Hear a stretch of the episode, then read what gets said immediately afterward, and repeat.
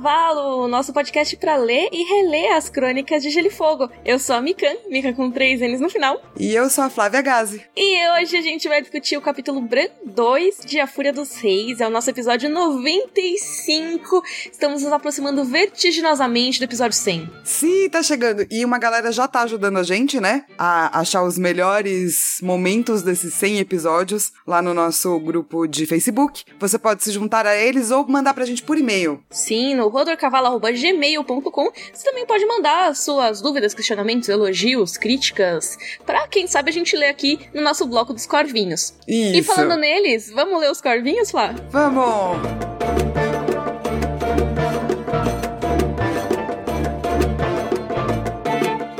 Primeiro corvinho é do Kaique Pereira. Ele tá escutando, né? E ele tá lembrando que vai vir o do Bran e tá super animado e tal. E ele quer saber. é, Muita gente começou a perguntar mais de elementos, né, na série. Hum. E daí eu só queria explicar que, assim, a teoria do imaginário trata de elementos, mas não é de um jeito tão óbvio no sentido de, ah, cor voar. Pode ser que sim? Pode ser que sim. mas é um pouco mais profundo do que isso. A gente não separa as coisas assim.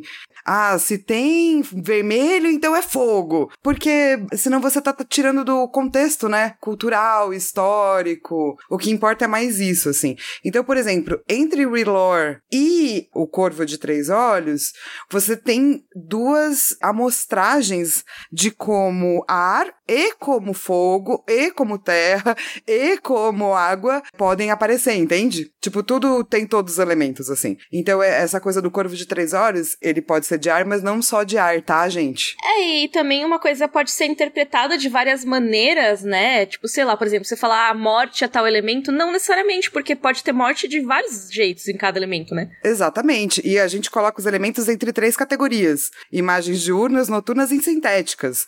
Eu- hoje eu vou trazer uma imagem do sintético aqui pra tentar mostrar como também não é tão simples assim, sabe? Uhum. Mas eu prometo que a gente fala um pouco mais disso, já que teve muita gente que perguntou, Mi. Ah, mas coisa legal de o pessoal. Curtiu. É, eu fiquei feliz, eu fiquei muito feliz. Ouçam o podcast imaginário da Flávia. E daí, é, ele quer saber, Mi, você pensa em fazer um tour pela sua coleção de canecas? Porque elas são lindas. Nossa, nu- nunca pensei, mas agora eu posso começar a pensar. Aí a sugestão pra você. Nossa, sério que as pessoas se interessam pelas minhas canecas? Ah, caneca é uma coisa legal, né, Mi? Ah, é. Mas eu nunca parei pra pensar nisso. Poxa, que legal, vou saber, vou mostrar mais. E ele me, me falou pra mim: Ah, você sabe que aquele seu quinto Cro foi pro elemento coração. Eu achei ótimo. Você é o Capitão Planeta dos Cross. Corvinho Planeta. E daí ele manda beijos e vacinas e tá correto, né? Ai, manda vacina aqui, por Por favor. Corvos querem vacinas. Cro, cro, cro.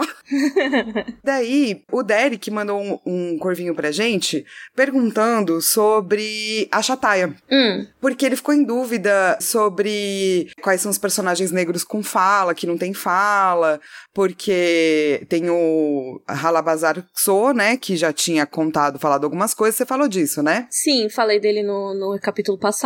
Exato. Então ele ficou meio que em dúvida é, se esse, se você também já tava contando ele. Já tava, né, Mi? Então, a gente falou no nosso, no nosso episódio que ele aparece no segundo livro, mas ele não tem fala. Pelo menos até o momento que a gente falou da Chataia. Isso, e a a gente não tá dizendo que é do de toda a saga, né? É Deste livro específico, né? Do Sim. segundo livro. Não acho que tenha sido a intenção desse e-mail.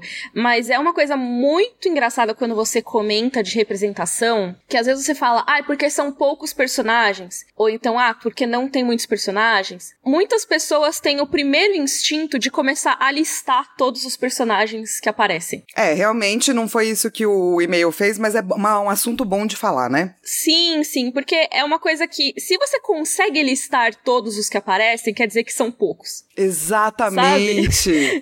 tipo, é, é muito engraçado. Por exemplo, você vai falar, ah, é porque a Marvel tem poucas super-heroínas que têm papéis de destaque. E aí começa a falar, ai, mas e fulana, não sei o que, não sei o que, não sei o que lá. E aí começa a listar, sei lá, 20 personagens, sendo que muitas delas não têm tanto destaque assim, e não foi o que você quis dizer, sabe? Sim. Sendo que, se você for listar os personagens masculinos que têm muito destaque, você vai ficar um tempão, muito mais. Ou às vezes você nem vai conseguir listar todos. E meio que quando a gente fala, ai, não tem personagem personagens negros praticamente nas Crônicas de Gelo e Fogo, é isso. Se você for listar os personagens brancos das Crônicas de Gelo e Fogo, boa sorte, porque tem mais de mil personagens com nome e acho que uns 99% deles são brancos. Então, quando a gente fala da Chataia, existir o Jala Barzô não diminui o fato de que ainda foram só dois no livro inteiro até agora, a gente leu mais de 100 páginas. Pois é. Então, eu, eu super entendo do tipo, querer saber os outros, mas eu acho que a gente super tem que tomar cuidado com isso. E é sempre uma boa coisa, né? Se você consegue contar perto de outras, talvez tenha outros tipos de personagem que você não consegue contar, então é porque tá errado. É meio por aí, né? É, assim, eu não digo nem errado necessariamente, mas assim, quer dizer que existe um problema de representação ali. Falta Se... algo. É, falta algo. É, e ele também perguntou de Jornada Heroína. Super não dá para explicar, tá, gente? Na parte de e-mails. Mês que vem eu devo fazer workshops de Jornada Heroína. Então me acompanha lá nas redes sociais, daí você pode fazer o curso, porque são três horas, eu não, não consigo resumir em dez minutinhos. Mas por Mas isso, tá? vejam que, que é muito legal.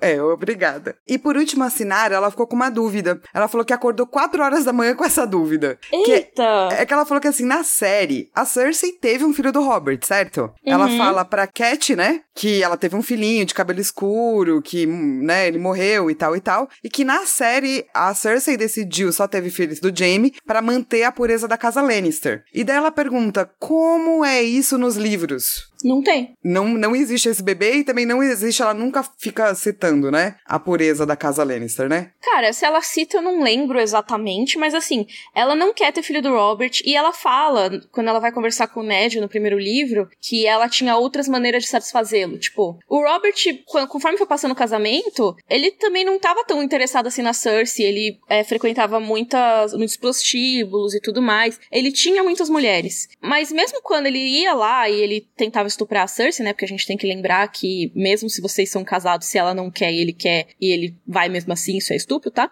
Mas toda vez quando ele ia, ele tava muito bêbado, então ela dava um jeito de dar uma enganada nele, sabe? De satisfazê-lo de outras formas. E também em Westeros tem o chá da lua, né? Que é um, um anticoncepcional bem. É um chá abortivo, basicamente. Então, assim, ela tinha como evitar ter filhos do Robert.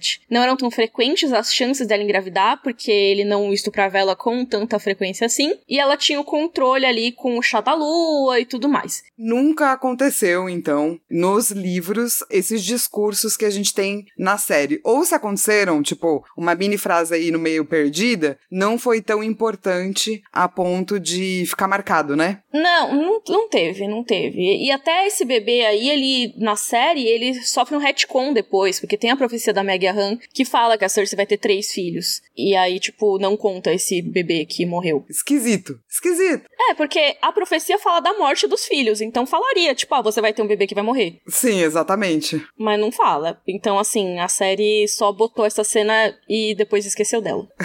Muito bom. E assim a gente dá por encerrado os nossos corvinhos de hoje. Uh, então vamos começar a nossa discussão do capítulo Bran 2.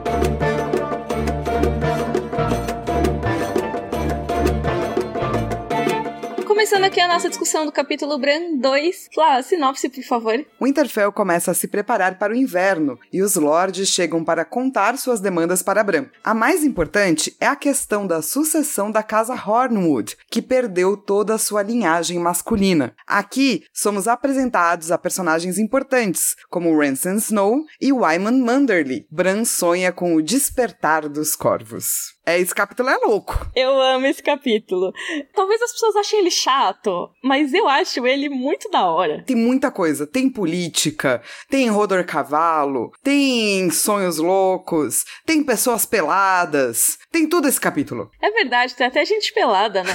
tem, tem, tem, tipo, crianças brigando, tudo que você quer tem nesse capítulo. Eu só não digo que eu gosto mais ainda desse capítulo, porque eu tava achando que ele era junto com o Bran 3 que é o que mostra um banquete mesmo, que aí tem a chegada dos Reed e tudo mais, que eu achava que era tudo no mesmo capítulo. E até faz sentido, porque é tudo meio a mesma coisa, né? Tudo meio o mesmo evento, que é esse festim do inverno, mas não é, é dividido em duas partes. E, mas assim, não tem problema, mesmo sozinho, mesmo sem a parte dos Reed, que é tipo maravilhosa, uma das minhas partes preferidas do segundo livro, eu acho que esse capítulo se sustenta muito bem, ele é muito legal. Sim, ele já é gigantesco, né? Se tivesse mais, ia ser aqueles capítulos tipo de 40 páginas. E E ele já coloca muita coisa importante que vai repercutir aí na nossa história. Então, ele pode trazer muitos nomes, muitos personagens novos, muitas situações novas, mas praticamente tudo que é apresentado nele vai ter bastante importância dali para frente. Então, é bom prestar atenção. Sim, e ó, a gente começa o capítulo com preparações pro inverno. O inverno ainda não chegou, mas ele está chegando. Isso, e aí eles têm esse tal do festim da colheita, que é basicamente uma forma de reunir aí todo mundo, né, todos os lords do norte, para trocar uma ideia, para comer um banquete e principalmente, né, para discutir as demandas e as questões políticas. Eles aproveitam e fazem uns mini torneios lá também, né? E o Bran ele tá até chateado que ele não pode participar porque ele é príncipe, né? Porque ia ter um momento que os jovens lá, né, que os escudeiros e tudo mais iam lutar contra manequins, e o Bran não pode mais, né? Não. Ele tá muito frustrado por isso. Lembra, o Bran queria ser um cavaleiro. Ele tá todo tadinho, né? Porque... E também ele não foi treinado para isso, né? Pro papel que ele tá tendo. É, ele ia se tornar um cavaleiro, ou pelo menos ele achava que ia, né? Sim, ele é tipo, não é o primeiro, né? O filho, primogênito e pá. Isso, então ele tinha essa perspectiva de, ah, eu quero ser um cavaleiro, você é aquele cara da guarda real, que nem as histórias, não sei o quê. No fim das contas, ele não só não pode se tornar esse guerreiro, esse cavaleiro da maneira que ele tá, porque ele tem agora uma deficiência física que impede que ele lute como os outros. Ele pode fazer outras coisas, mas lutar daquela forma específica ele não pode naquele momento. E, além disso, ele tem que ser um príncipe, que ele nunca foi treinado para ser príncipe, né? Ele Não. é, por que príncipe, né? Ele é irmão mais novo do Rob. O Rob agora é rei do norte. Então, ele é o príncipe e é atualmente o herdeiro do Rob, Pois é, olha que virada aí pro pequeno Bran que não queria nada disso, né? que tem oito anos. Tadinho! E vale lembrar, gente, que esses rituais de outono, eles são muito comuns e no mundo inteiro, tá? Que é o momento da colheita mesmo. Desde, tipo, sei lá, antiguidade até hoje em dia, tem vários povos que é, fazem rituais de outono. A gente tá no outono, inclusive, né? Aí é verdade. Então A gente tá pode no- dizer que foi de propósito. pode, pode. Então tá num ótimo momento pra você fazer seu ritual de outono. É, e no ritual de outono, geralmente, a gente comemora tudo aquilo que a gente plantou e tá colhendo. Começa a preparar aí o que, que a gente quer plantar pro ano que vem. Então vocês podem aí fazer seus rituais, do, seus festins de colheita nas suas casas. é verdade. Pega aí umas, umas palhas de trigo. É, maçã, abóbora, comidinhas gostosas e, e pense em tudo que você plantou durante o ano e o que, que você espera colher. Isso aí, chama os lords da vizinhança também. É, Online, né? É verdade, por favor. Sem, sem festins presenciais. Sem festim. É, não se pode fazer festins presenciais nesse momento. Isso aí.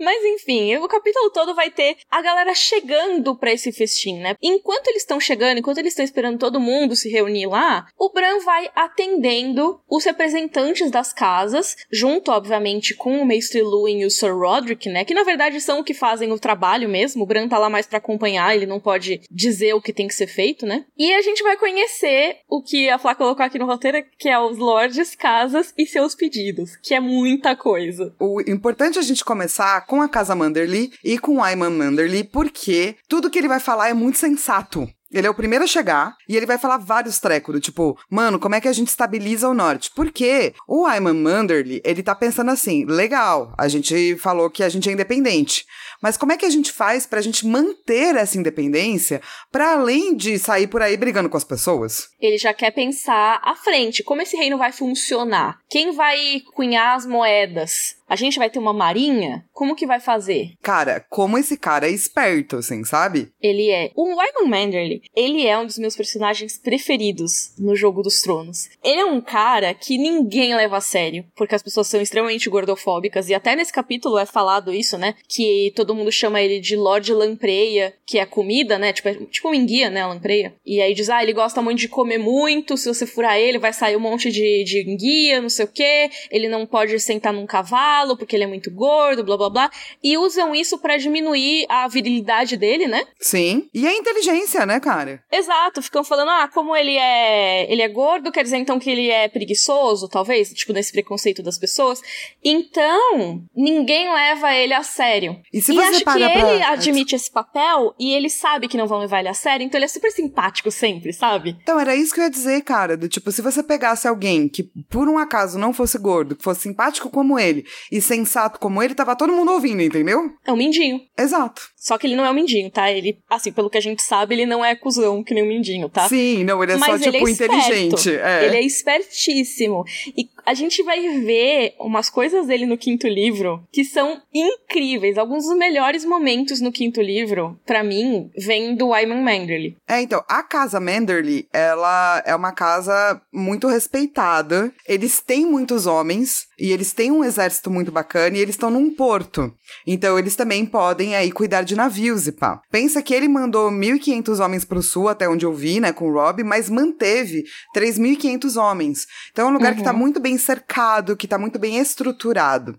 Então quando ele chega nesse, né, né para conversar, ele fala: olha, galera, a gente precisa pensar na infraestrutura aqui para também poder apoiar a guerra. Uhum. A gente precisa ter um sistema de, de tributo, uma, a nossa própria moeda, a gente precisa de uma frota de guerra, a gente precisa de um monte de coisa. E tudo que ele fala é muito correto, assim. E aí tem a questão de, tipo, e eu posso ser o cara a fornecer isso, porque ele também não é bobo, né? Não, não é bobo. Ele é sensato, ele vai dar sugestões boas, mas ele também quer se beneficiar com isso, ganhar importância e também, por que não, uma grana com isso, né?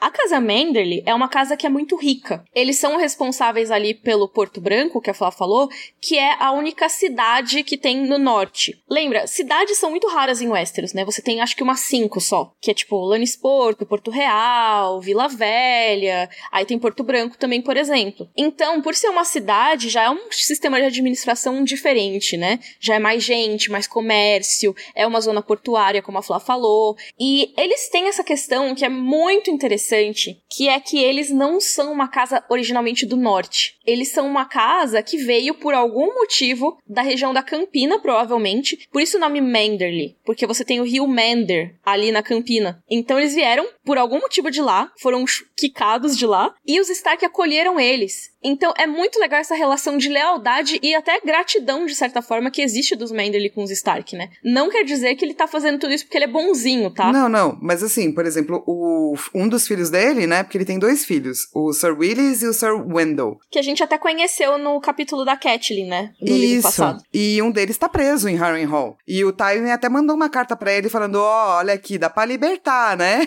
E ele falou: não, cara, eu sou fiel à casa Stark. Quero meu filho solto? Quero quero. Então vamos lá, ele quer ganhar alguma grana, né? Ele quer uhum. ganhar alguma fama e ele quer o filho dele solto. Mas é, não é que a primeira, né, o filho dele foi preso, ele saiu correndo e falou: foda-se todo mundo. Não, ele ainda permanece fiel. E aí a gente tem também a casa Amber, que a gente já viu o grande John Amber, né? Que é aquele cara que no final do livro declara o Robb como rei do norte, que o vento cinzento vai lá e come os dedos dele, sabe? Tipo, esse cara.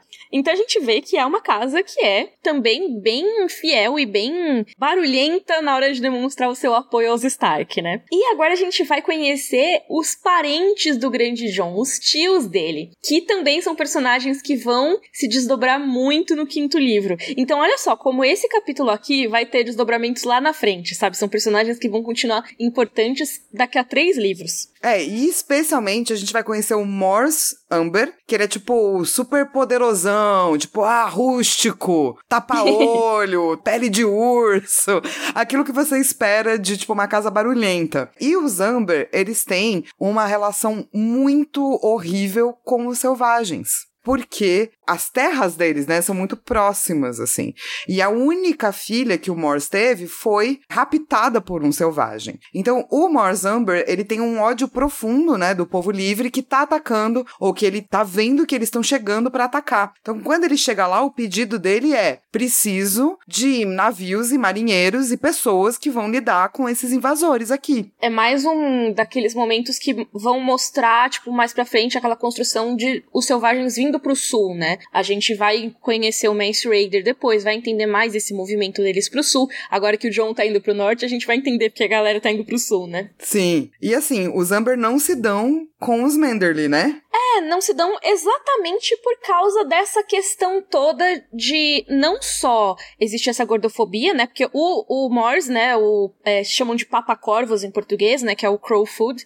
Ele é o cara que ele vai zoar o Manderly, ele vai falar, ah, como é que eu vou confiar nesse cara? Ele é muito gordo, não sei o quê. E, tipo, sim, existe essa questão da gordofobia dele, mas também eu acho que tem uma questão muito interessante que é que os dois são meio que uma antítese, as duas casas, elas são meio opostas, porque se for pensar o que eu falei dos Manderly, né, eles são uma casa que é do sul, originalmente, né? Então eles são a casa norteia, não sei se é a única, mas talvez uma das únicas que seguem os deuses novos. Eles não seguem a religião nortenha dos deuses antigos. Então eles têm alguns costumes que são diferentes. Eles chegaram faz pouco tempo, né? É, os caras não podem até dizer que não são nortenhos de verdade. E os Amber são muito nortenhos de verdade, né? Os Amber, eles são, tipo, o que há de mais nortenho no norte. Seja porque eles ficam no mais norte possível, eles são. As terras deles são as últimas terras protegidas por casas antes do norte, né? Porque depois você tem aquela, aqueles territórios chamados de dádiva, que foram dados ali pra patrulha da noite e tal. Mas logo antes da dádiva, você tem as terras dos Amber, que o castelo deles, inclusive, se chama Última Lareira. Ou seja, eles são meio que o último bastião da civilização nortenha antes de chegar até a muralha. E eles estão muito acostumados com essa luta contra os selvagens, contra o povo livre.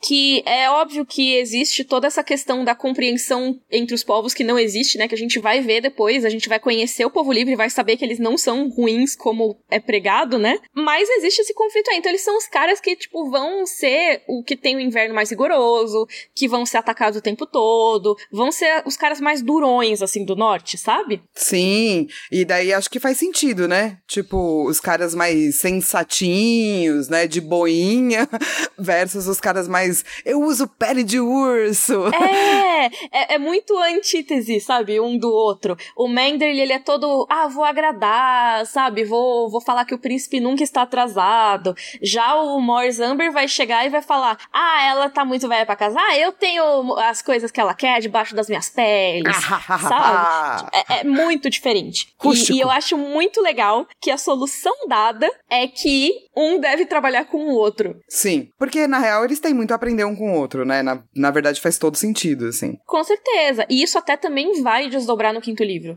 porque as duas casas vão acabar se bandeando de mentirinha para lados diferentes ali da guerra, né?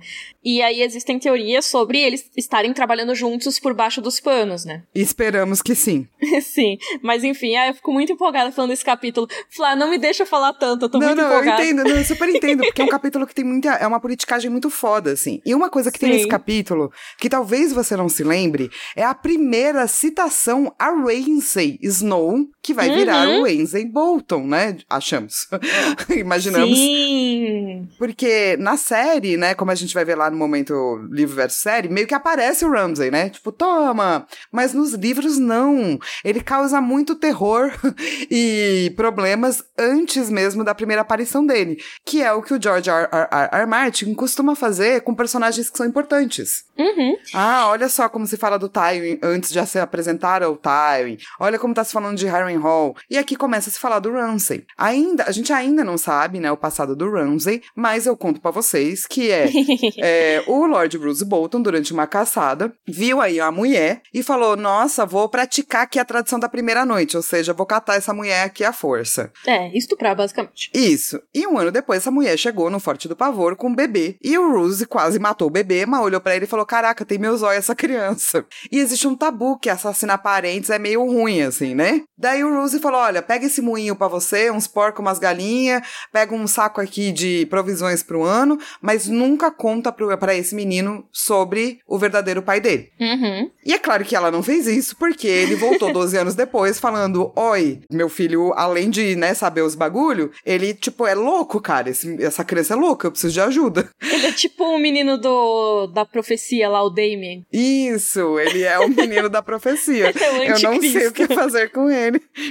Daí o Roose Bolton falou: ah, deixa eu mandar um servo pra ele chamado Fedor, que, né, tá sempre fedido, não importa quanto banho dê pra ele. E o lance é que, na verdade, os dois se tornaram inseparáveis. E até dizem por aí, né, que tanto o Fedor quanto a mãe do Ramsay é que acabam também colocando no Ramsay a mania de grandeza que ele tem, né? Uhum. Mas depois que ele se torna o único filho que Rose Bolton tem, o Ramsay começa a pôr as asinhas pra fora e esse capítulo vai citar que ele tá acumulando tropas no Forte do Pavor. Ninguém ainda sabe muito bem pra quê, apesar de uma senhora aí que a gente vai estar mais pra frente ter uma certa ideia. Então, o filho do Lord Bolton morreu e muito provavelmente quem matou ele foi o Ramsay, tá?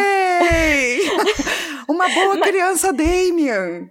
Mas assim, a gente vai falar mais a respeito do Ramsay com certeza nesse livro, porque ele só vai ganhar importância a partir daqui. A gente também vai falar mais sobre o Fedor, porque esse é o nome que Theon Greyjoy vai assumir mais pra frente, né? Como a gente já sabe aí. Mas fiquem de olho. Ramsay está na área e ele vai causar muitos problemas. Eu acho só legal dizer que, apesar de ele ter tomado um protagonismo muito grande na série, tipo, ele foi o vilão principal ali da sexta temporada, né? Ah, mas dá pra entender por quê, né? Tipo, em termos de adaptação, assim, né? Sim, sim, com certeza. Só que no livro, apesar dele ter um destaque muito maior, ele ainda não tá nesse nível que rolou na série. Pode ser que vire, tá? Mas só pra dizer. É, vamos, vamos descobrir no futuro, mas ele é um personagem muito interessante no sentido de ser a criança da profecia. E ele é citado nesse capítulo, né? Aí temos aqui também a casa Serwyn, que na série por algum motivo chamam de Kerwin. Kerwin é bonitinho também, não sei. É, é mas bonitinho. assim, o Lord Kerwin tá preso pelos Lannisters, mas o filho dele é um menino de 14 anos e ele é muito amigo do Bran. Eu acho legal porque tem uma proximidade ali das fortalezas, né? Então ele deve ir toda hora lá. Os Kerwin devem ser mó arroz de festa. Sim, qualquer festinzinho menor tá lá. E é muito bonitinho, né? Porque o Bran fica super feliz de ver o amigo. Só que o Clay chega pra ele e fala: Ô, você viu essa carta aqui do Stannis? E o Bran fica muito confuso. O que me faz pensar que ele não recebeu a carta do Stannis. Mas o Stannis teria escrito essa carta pra Winterfell também. Então esconderam a carta dele, eu acho. É, acho que só não contaram. Mas, pô, sacanagem, pobre Bran, mano. Mas é, é, tipo, eu entendo porque ele é muito pequeno, né? E aí estavam. Não era pra ele participar tanto das coisas e tal. Mas uma coisa que eu achei bem interessante é que quando o Clay fala sobre o inseto, não sei o quê, o Bran ele se sente meio zonzo, né? Ele quase cai do cavalo. Uhum. E aí a gente vai também relacionar isso com o sonho que ele tem depois, né? Hum, muito maravilhoso. Eu adorei essa parte demais. e tem umas outras casas também, né? Que não puderam ir, mas deram seu alô, digamos assim. É, a gente teve a casa Glover, que eles tinham saído pra guerra, né, com o Rob e tal, e eles deixaram o castelo com a esposa do Lord Robert Glover, só que não foi ela que foi pra Winterfell, foi o intendente dela, que até o, o Bran saca que é ele que tá cuidando do castelo, não é ela não. Então, meio que tudo bem ser ele. A casa Torhard tem o Leobald Talhard, que falou assim: Mano, tem uns presságios muito louco. Não sei se eu vou poder ir, mas assim, meu sobrinho quer batalhar. É isso que eles falaram. E eu achei muito legal a coisa do, do, do filho dele, ele juntar a companhia, que eles são agora os lebres, não sei o que lá. Eles levam umas peles de, de coelho junto, tipo, eles são muito tipo os caras querendo glória. Mas aí falaram, ô, fica aí, não é pra isso. O Rob não mandou, deixa eles quietos. É, mulher, achei muito engraçado. Eu gostei dos presságios. Toda vez que eu não quiser ir, eu vou falar que eu tive presságios. Presságios meteorológicos. É, você veio, você pode vir hoje falar, eu tô com um presságio meteorológico que não vai rolar. Tem até um momento que eu não lembro agora qual casa que é, que ele fala, ah, porque ele viu um vidente, e aí o Bran fala, ah, e o Mestre Luin tinha coisas muito interessantes a falar sobre videntes. eu já pensei que era o Mestre Luin falando, porque a astrologia é uma pseudociência e não sei o que, não sei o que lá. Muito tipo, bom. ele revoltado, assim, sabe? Ai, ai. Bom, os Bolton não vão, né? Só o Ramsay é citado. Isso, e o Roose tá na, tá na guerra, né? Isso. Que nem os Mormont e os Karstark estão todo lá no sul com o, o Rob. O Lord Locke era muito idoso pra arriscar a viagem. A senhora Flint diz que tava com a gravidez avançada e tudo mais. E aí tem um único que não só não foi, mas também não mandou notícia nenhuma. Que foi o Howland Reed, o Cranogmano, que já no próximo capítulo teremos a Casa Reed. Eu já tô super empolgada dando pulinhos na minha cadeira aqui, vocês não estão vendo. Casa Mas... Reed, Casa Reed. mas aí já, já joga aqui, né, que ele não punha os pés para fora dos seus pântanos havia muitos anos. Mas assim, além do, do Manderly, que é uma figura muito importante, a segunda figura mais importante que vai chegar para pelo menos a gente entender o que, que tá acontecendo no norte, né, depois que o Robbie foi, é a senhora Hornwood.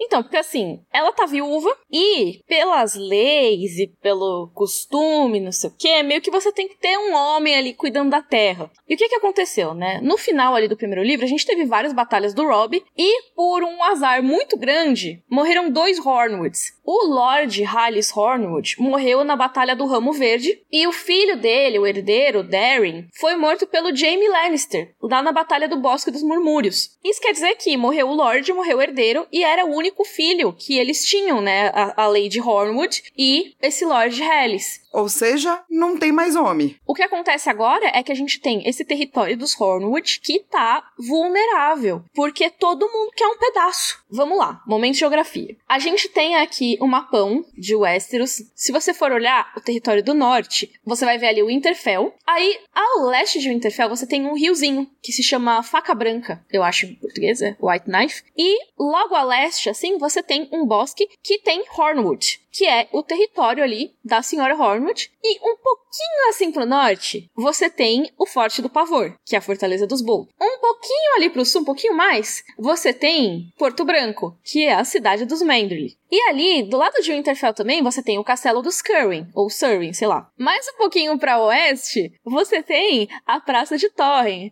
que é o território dos Tallhart. Então, tem ali muitas casas próximas que podem se interessar. Porque, pense, se você tem uma casa, aí a sua vizinha fica disponível ali para casar, aí você casa com ela, seu filho vai herdar as duas casas vizinhas. Ele pode derrubar um muro entre as duas casas, fazer uma casão. E é basicamente isso que esses lords que estão ali nas redondezas querem. Todo mundo que chega lá chega aí, tipo, e a senhora Hornwood? Exato, todo mundo quer um pedacinho. e mesmo os que não moram tão perto assim, por exemplo, os Amber, eles não têm um território contíguo ao da casa Hornwood. Se você for olhar, eles estão acima ali, eles estão mais pro norte dos Bolton. Mas mesmo assim é muito interessante para eles, porque ah, você tem filho, você tem neto, você tem um parente, bota ele lá para dominar essa terra, melhor do que outra casa. Isso gera um problema. A senhora Hornwood é tipo super, sei lá, ela já aceitou que ela não controla o destino dela nem com quem ela vai casar, sacou? Tadinha, mano. Eu fico com muita dó, mano. Ela vira e fala assim: "Ah, quem o rei mandar eu caso, né?" tipo, fazer o quê? Só que tá todo mundo querendo. E uma das sugestões que é feita é do Sir Roderick casar com ela. Ela dá uma cantada nele, né? Ela dá uma cantada nele, eu chipo. Eu chipei esses dois. E assim, seria muito bacana porque se o Sir Roderick casar com ela, meio que são os Stark que estão cuidando daquela região, entendeu? Uhum. Só que ninguém vai ficar feliz. A situação é difícil. É, porque o próprio Sir Roderick, ele fala que ele já é velho. Então, assim, ele não viveria tanto tempo para cuidar da casa, né? Não, mas provavelmente estabilizaria, vai, a galera por um tempinho. É, talvez. Mas assim, ao mesmo tempo, tipo, vai, ele morre daqui a 10 anos, sei lá. No caso, ele vai morrer muito antes que isso, mas vamos supor que ele morresse daqui a 10 anos. Ele também tem só uma filha, mulher. Ia repetir a mesma treta que rolou com a Lady Hornwood. Só que assim, tem uma diferença muito grande. Que ele teria um tempo para casar a Beth, que é a filha dele, com alguém de outra casa, né? Então Sim. seria meio que uma transição. Sim, e daria até para casar com alguém da casa Stark, talvez. Aham. Mas isso também não ia deixar pessoas felizes. Então eles estão nessa situação que todo mundo quer esses territórios aí.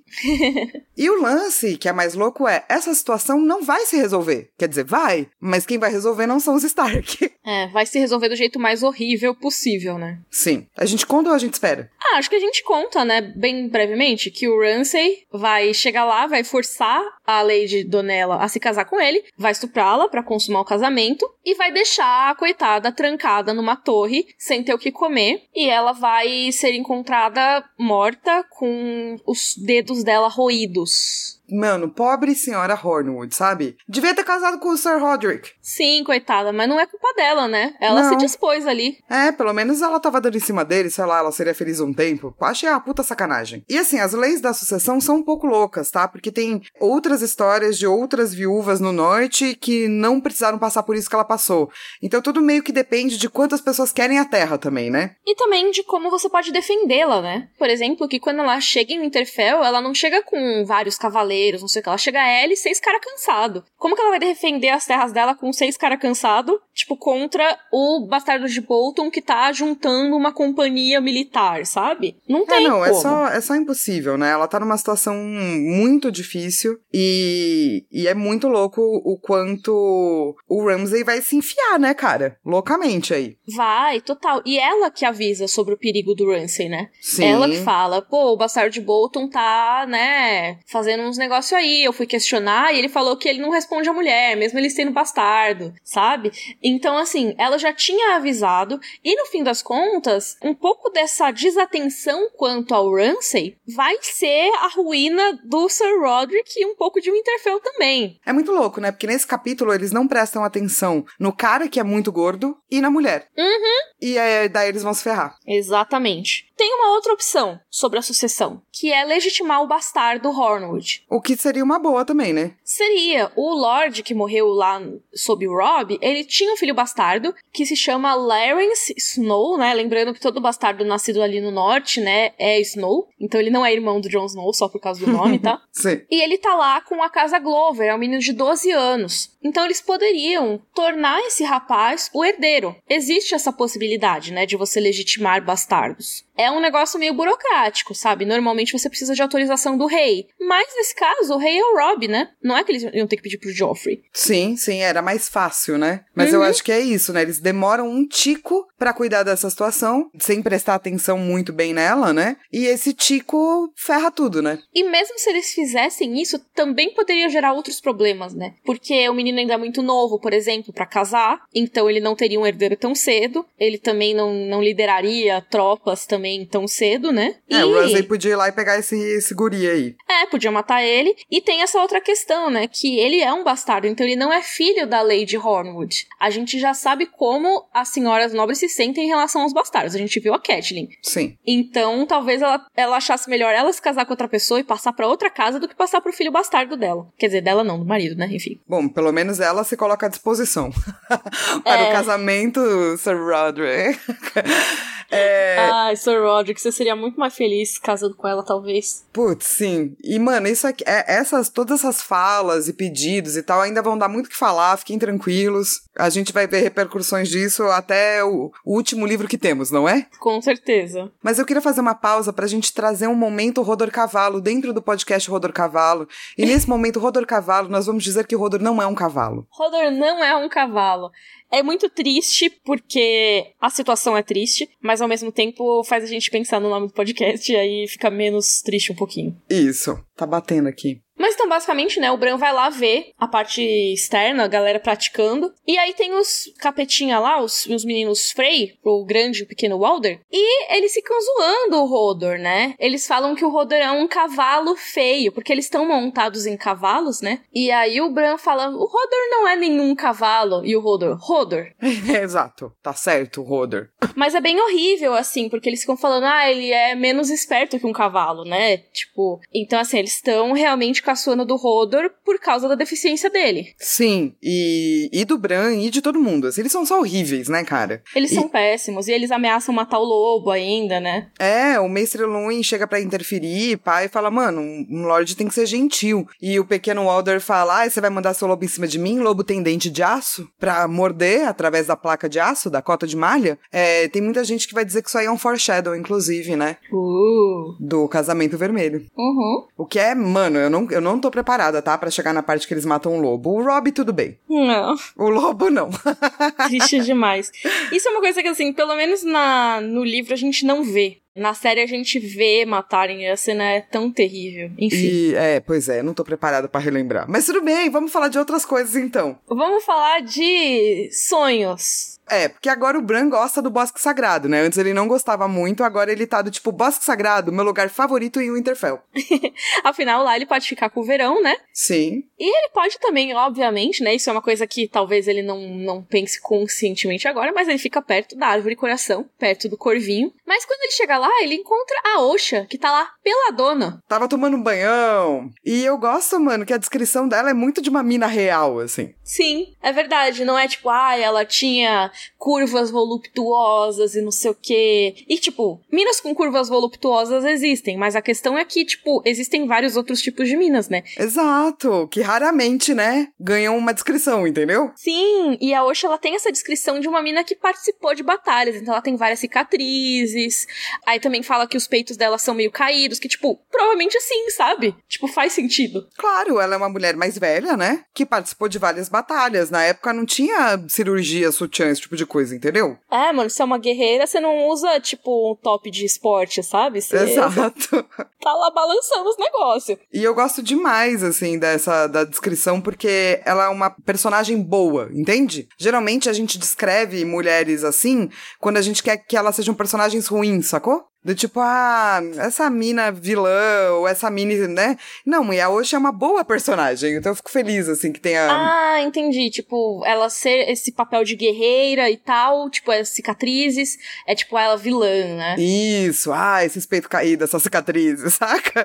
E no caso dela, não, é do tipo, ela é uma pessoa do bem, muito legal e que a gente gosta, que por um acaso tem várias cicatrizes e peitos caídos. Mas é muito legal que até o Bran, ele fala que ela parece um pouco mais. Ele usa a palavra suave, que ele fala, né, que o cabelo dela cresceu desde que ela veio pra Winterfell, e ele fala assim: parecia mais suave do que a mulher que antes tentara assaltá-lo e matá-lo na mata de lobos. Sim, sim. Então, assim, apesar de toda a descrição, pro Bran ela vai parecendo mais suavizada. Daí, é porque esse capítulo se passa em né, mais de um dia. No primeiro dia, ele vai lá no bosque sagrado, vê a Osha pelada e pá, e nessa noite ele tem o primeiro sonho que não é com ela, tá? Ele sonha com um represeiro. Então a árvore tá lá olhando para ele, com os olhos vermelhos, chamando ele com a boca, os galhos e pá. O que é uma imagem muito legal, depois a gente pode falar mais de imagens de árvores como imagens de completude, né? Porque elas atingem, ah, o céu lá longe e lá a terra lá embaixo, assim. Mas esse não é o único sonho que ele tem no capítulo, correto? Isso, porque nesse primeiro sonho ele tava sonhando com o corvo bicando a testa dele, né? Mas tava bicando, por Tava de enquanto, boa. né? Só que aí tem aquela conversa dele com o Clay Kerwin, né? Que ele fala do incesto, lembra que o Stannis mandou o panfleto e tal? E o Bran ficou meio zonzo. Naquela noite, ele sonhou, adivinha, com o que tem a ver com o incesto pra ele, né? Lembra, o Bran viu o Jaime e a Cersei transando. E aí ele foi jogado da janela pelo Jaime e meio que apagou isso da memória, mas não muito. Então, esse sonho é tão legal que eu acho que a gente podia até ler o sonho todo, né, Flá? Eu acho que você devia ler o sonho inteiro. Voe ou morra, gritava o corvo de três olhos enquanto o bicava. Chorou e suplicou, mas o corvo não tinha piedade. Destroçou seu olho esquerdo e depois o direito. E quando ficou cego na escuridão, a ave começou a bicá-lo na testa, enfiando o bico terrivelmente afiado no seu crânio. Bran gritou até ficar certo de que seus pulmões iriam estourar. A dor era como um machado que abria sua cabeça, mas quando o corvo puxou o bico, todo pegajoso com pedaços de osso e cérebro, Bran conseguia ver de novo. O que viu fez com que arquejasse de medo. Estava agarrado a uma torre com muitos metros de altura. Seus dedos escorregavam, com as unhas arranhando a pedra, e as pernas puxavam-no para baixo, as estúpidas e inúteis pernas mortas. Socorro! gritou. Um homem dourado surgiu no céu por cima dele e o puxou. As coisas que eu faço por amor, murmurou suavemente enquanto o atirava, esperneando para o vazio. Uh, muito louco. Eu tenho muitas coisas pra dizer, sabe, sobre esse sonho. Diga, diga, diga. Além do óbvio, tá? Obviamente ele tá começando a lembrar. A gente tá começando a ver a transição dele. Esse sonho, pra mim, marca o despertar do Bran, certo? Não pros sonhos com o lobo, mas para a visão verde, que são Sim. coisas diferentes. Diferentes, né? E eu queria então aqui começar a traçar um paralelo, como olha como essas religiões são diferentes. Em Relore, você também tem uma certa verticalidade. Tem pessoa, alguém que tem poder, que é o deus, e pessoas que não têm poder, né? E os videntes também. Mas a verticalidade de Relore, ela não necessariamente é dada por sacrifício, sacou? Uhum. Não tem nenhum momento em que a Melisandre sonha com algo que a des, sabe? Tipo, arranca o olho, né? Não. Uhum. É de outra ordem. Por quê? Porque a gente tá falando de uma religião que tem um deus apenas e que existe, então, um poder supremo. É quase Uhum. a briga filosófica entre Platão e Aristóteles. A gente tá vivendo dentro do mundo da caverna, existe o inatismo ou não existe o inatismo, entende? Então existe essa coisa acima de nós, que é perfeita, ou talvez os deuses sejam tudo um bando de coisas misturadas, sabe? Uhum. Já quando você pega as crianças da floresta, é esse tipo de religião nortenha, ela me lembra muito mais é, as nossas religiões que a gente tinha, agrolunares, pré-cristãs. Nas religiões agrolunares, é muito comum praticar sacrifícios. Sim. De tudo, inclusive humanos. Por quê? Porque essas liturgias agrárias acreditavam que os deuses não eram perfeitos e supremos. Então, os rituais iniciáticos não eram de ascensão. Você não ascensionava e se tornava melhor. Você fazia uma troca com a divindade. Eu te dou isso, você me dá aquilo. Exato. Então, por exemplo, até mesmo Odin teve um olho arrancado para ele poder ter conhecimento, entende? Uhum. É uma troca. Então, essa substituição do sacrifício vai permitir, por essa troca, por esse comércio que você faz com os deuses, que você domestique o tempo. Uhum. Porque você se torna para além de humano. E tudo que é além de humano não vive dentro da perspectiva do viver, nascer e morrer apenas, entendeu? Uhum. Então a gente diz que este tipo de olhar é quase oposto ao olhar do Relore. Mas ambos eu colocaria numa vertente aérea, porque existe uma verticalização. Bran ganha poderes, Melisandre ganha poderes, sacou? Uhum. Só que uma é uma verticalização que eu chamo de diurna, onde existe separação entre bem e mal, que é divino e que não é. E outro, que é o caso do Bran, eu chamo de sintético. Que tem um pouquinho dos dois. Exatamente. Para você se sacrificar, você precisa ser heróico, herói heróico, né? Acreditar que você vai as- ascender, mas ao mesmo tempo você precisa abrir mão de algo. Às vezes até pode morrer, né? Esse é o sacrifício, ele tem essas duas coisas. Ele quase morreu, né? E, cara, é muito legal porque a gente não tem só o Bran tendo o olho furado nesse capítulo, né? A gente tem a história do Crowfoot Amber, né? Do Morse Papa Corvo. Que o corvo pensou que ele tava morto e furou o olho dele. Sim, Então, assim, a gente tem essa imagem repetida nesse capítulo, né? E eu acho muito legal ver essa relação que existe de uma forma diferente do Bran e do Corvo, né? Porque, assim, o Corvo de Três Olhos, ele não é realmente um deus supremo como o Rulor. Ele não vai, tipo, ordenar e você faz. Não, e ele é falho, né? E ele chega no Bran, no sonho, mas assim, o Bran, ele, apesar dele resistir e tal, não é que ele conseguiria resistir completamente, né? Mas ele também não é obrigado a seguir o que o corvo quer. Ele tem uma relação que é meio tipo, não é cúmplice, mas assim, eles estão trabalhando juntos de certa forma, né? Sim, é uma relação de troca. E mesmo o corvo do, do Morse é totalmente diferente deste corvo. Olha quantas imagens aéreas e como elas são totalmente diferentes. Uma vai causar, é, no caso do Relore, ascensão. No caso do Morse, queda, né? Então, por isso que você tá aí no ar, você tá na verticalidade. Eu não tô falando que é vertical porque tem asinha, tá, gente? Mas apesar da asa também ser, ver- ser aéreo, né? E no caso do Bran, não, é uma troca.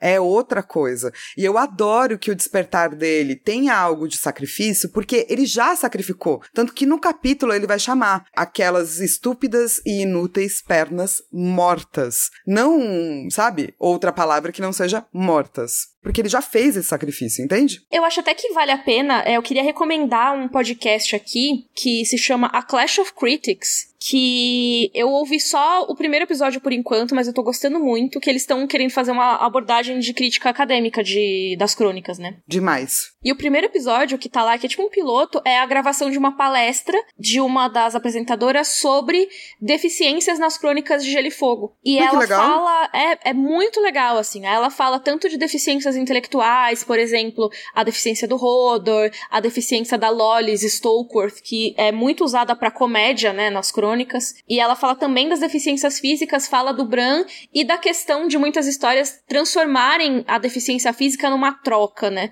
De você aceitar uma deficiência para ganhar um outro poder, né? Sim. Para meio que compensar entre muitas aspas. É que isso, entre aspas, é muito comum nas mitologias, né? Com certeza, com certeza.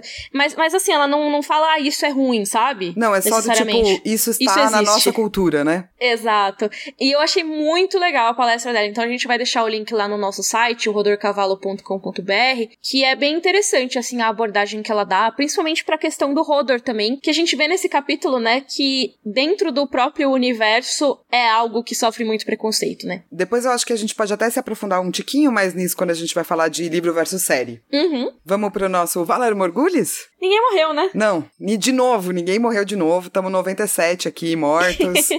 tamo estável. E o livro versus série? Bom, então, olha, gente, no primeiro episódio da segunda temporada, o Bran começa a ouvir as queixas dos súditos. E ele fica de saco cheio, e ele tá puto, e ele tira um sarro, e o mestre Luin enche o saco dele. Tem umas cenas também dele lendo as casas e pá.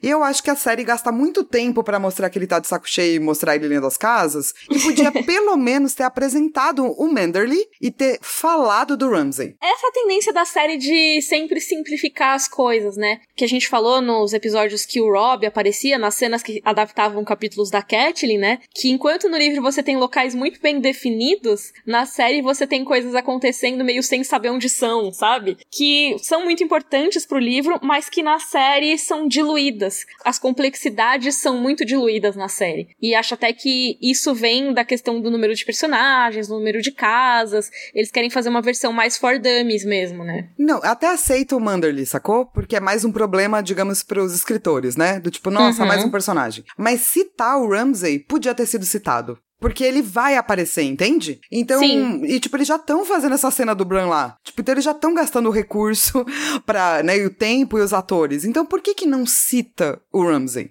Eu acho que seria melhor do que ele só aparecer do nada, sabe? Não mencionam ele em nenhum momento, assim, não? Acho que não muito, assim. Pior que não mesmo. Eu tô checando aqui e ele é mais mencionado, assim, quando o Theon já dominou o Interfell. E aí o Rose Bolton fala, ah, vou mandar meu, meu bastardo tomar conta disso, sabe? Resolver isso. Sim. Então é só depois mesmo. Mas assim, eu tô ok com essas duas adaptações, mesmo o Ramsay com o Manderley. A adaptação que eu realmente não gosto, e daí vocês me perdoam, é de como o Corvo de Três Olhos foi colocado. Por ah, quê? não te perdoo.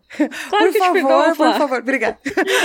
por quê? Porque assim, tem diversos episódios, eu não vou lembrar todos, tá? Mas que o Bran tá seguindo o Corvo. É, vários sonhos, é meio repetitivo até, né? E por que que eu não gosto dessa imagem? Porque o Bran não está seguindo o corvo. E já começa errado, entendeu? Essa adaptação. O Bran, o corvo vem até o Bran e fala para ele: Eu posso te dar essa visão em troca de. E o Bran aceita a troca. O Bran, ele é reativo nesse momento. Ele é passivo. Ele não tá indo atrás do corvo. Não agora, entendeu? Uhum, por enquanto o corvo tá só oferecendo. Exato. E oferecendo insistentemente, né?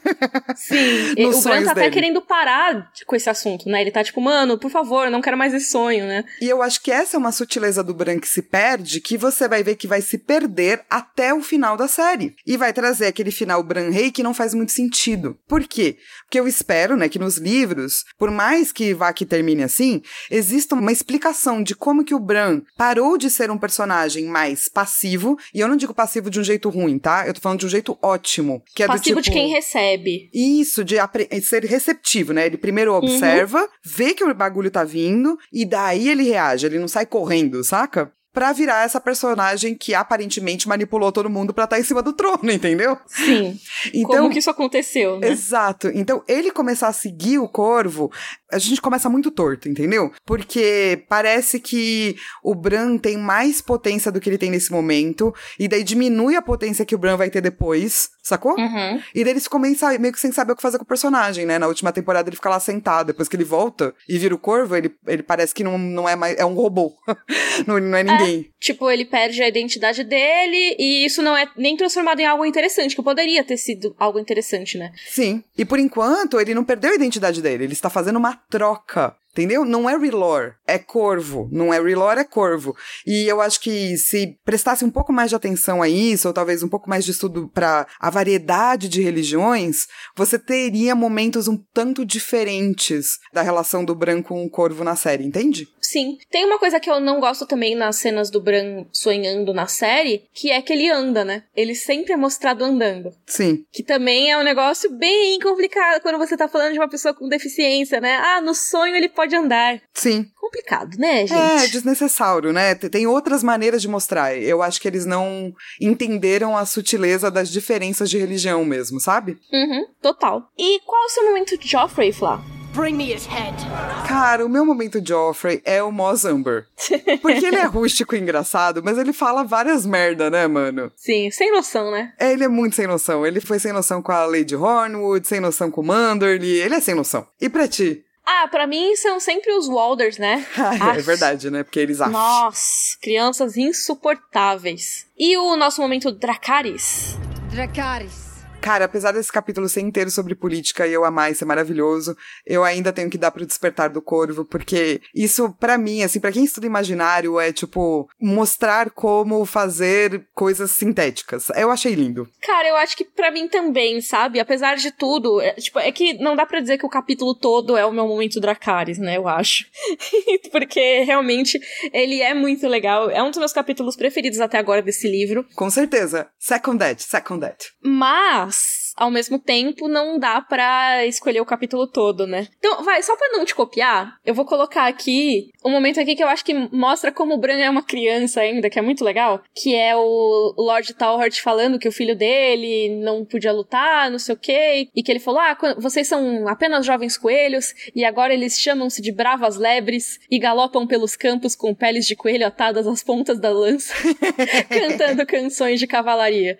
E aí o Bran pensou que aquilo soava grandioso. então achei muito fofo. Ele, tipo, já imaginando umas historinhas na cabeça dele, sabe? Sim. Com as lebres, tipo, lutando e tudo mais, tipo, cantando as canções de cavalaria. Super fábula. Uhum. Ai, adorei, adorei. E essa foi a nossa discussão incrivelmente longa sobre esse capítulo, Bran 2. Se você quiser que o Rodor Cavalo continue sendo lançado regularmente aí, por favor, se você puder e quiser, obviamente, contribua com o nosso padrinho no padrim.com.br barra rodorcavalo. A partir de um real você pode contribuir e já nos ajuda demais. Se você não puder contribuir, espalha para todo mundo aí a palavra do Rodor Cavalo. Siga a gente nas redes sociais, tudo Rodor Cavalo. E não esquece que a gente tem uma coleção temática lá na Chico Rei. chicorei.com.br barra Rodor tracinho cavalo. O que, que tem lá, Mi? Tem camiseta, tem pôster, tem caderneta, tem caneca, tem capa de celular. Tem muita, muita coisa. Vai dar uma olhada lá. E a gente se vê na próxima semana com a discussão do capítulo Tyrion 4, que vai ser muito, muito, muito divertido. Então a gente se vê. Rodor! Rodor! Thank you.